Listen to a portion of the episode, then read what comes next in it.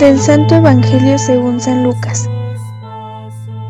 En aquel tiempo Jesús dijo a los fariseos y doctores de la ley, Hay de ustedes que les construyen sepulcros a los profetas que los padres de ustedes asesinaron. Con eso dan a entender que están de acuerdo con lo que sus padres hicieron, pues ellos los mataron y ustedes les construyen el sepulcro. Por eso dijo la sabiduría de Dios, yo les mandaré profetas y apóstoles, y los matarán y los perseguirán, para que así se le pida cuentas a esta generación de la sangre de todos los profetas que ha sido derramada desde la creación del mundo, desde la sangre de Abel hasta la de Zacarías, que fue asesinado entre el atrio y el altar. Sí, se lo repito, a esta generación se le pedirán cuentas. Hay de ustedes, doctores de la ley, porque han guardado la llave de la puerta del saber. Ustedes no han entrado, y a los que iban a entrar les han cerrado el paso.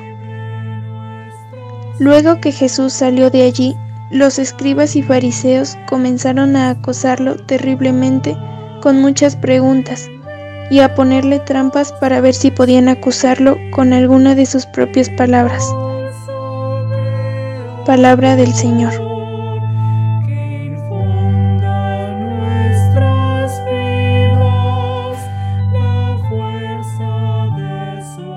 Buenos días queridos hermanos.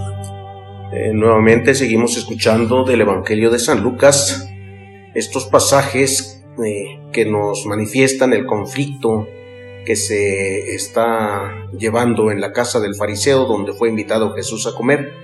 Ahí están los demás fariseos, están los doctores de la ley y hay un conflicto que han eh, de alguna manera propiciado los fariseos y los doctores de la ley. El Evangelio que hoy tenemos para meditar y para hacerlo vida en, en nosotros, continúa lo que ayer meditábamos de las últimas recriminaciones de Jesús contra los escribas y también contra los doctores de la ley. Ya con esto que escuchamos hoy termina esa visita de Jesús a la casa del fariseo que lo había invitado a comer. Los reproches de Jesús eh, tocan dos puntos importantes.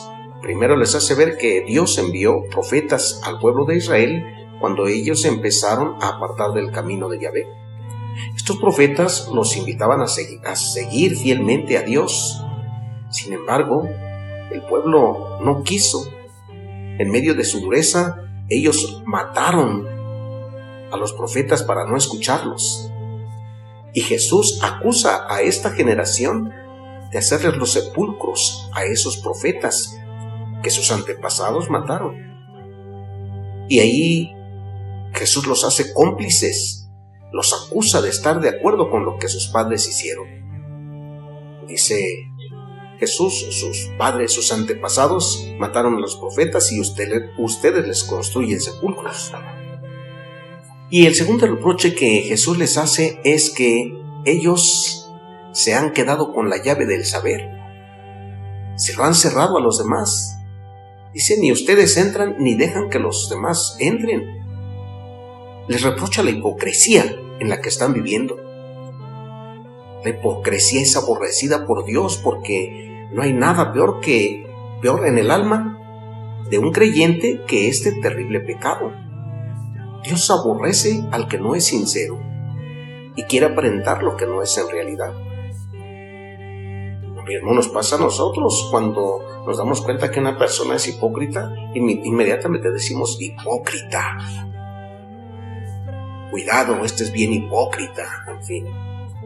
El Papa Francisco, en una reciente homilía, expresaba un, enojo semejante al de Jesús y decía, la hipocresía es el lenguaje del demonio que entra en nuestros corazones y es esparcido por el milagro, por el maligno. Tenemos que aprender a acusarnos nosotros mismos, a reflejar lo que está dentro de nosotros, a ver el pecado, la hipocresía y la maldad que está en nuestros corazones y decirlo con humildad a Dios. Delante de Dios habrá que confesarlo. Dios sigue mandando al mundo hoy a los profetas que predican la verdad, pero de nuevo el hombre vuelve la vista y hace oídos sordos a la verdad. De nuevo volvemos a matar la verdad que Dios sigue proclamando. Este texto del Evangelio es sin duda la crítica dura de cómo Jesús allí hacía a estos fariseos, a quienes les decía ustedes limpian la copa y el plato por fuera, pero por dentro están llenos de malicia.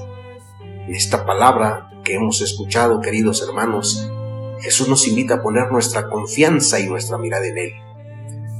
Y el conocimiento que vamos teniendo de la ley y de la escritura es para acercarnos al Dios vivo, al Dios verdadero, no para obstaculizar esa relación con Dios, ni para nosotros ni para los demás.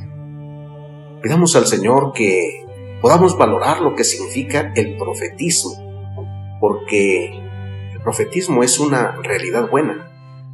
Pues cuando nosotros fuimos bautizados, fuimos hechos profetas, también fuimos hechos sacerdotes y también constituidos reyes. Profeta que anuncia y denuncia, que sabe cómo lo sabía Jesús, que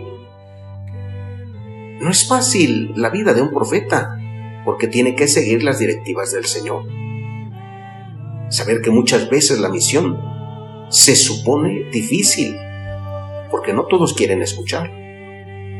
Por eso hoy pidámosle al Señor que nos ayude de verdad a interiorizar nuestra fe, hacerla carne en nuestra vida esta palabra. Escuchamos en el Evangelio de San Juan como dice que la palabra se hizo carne y habitó entre nosotros. Así hemos de pedirle a Dios que esta palabra se haga carne en nosotros, de, de tal manera que podamos transparentarla a los demás con nuestra conducta.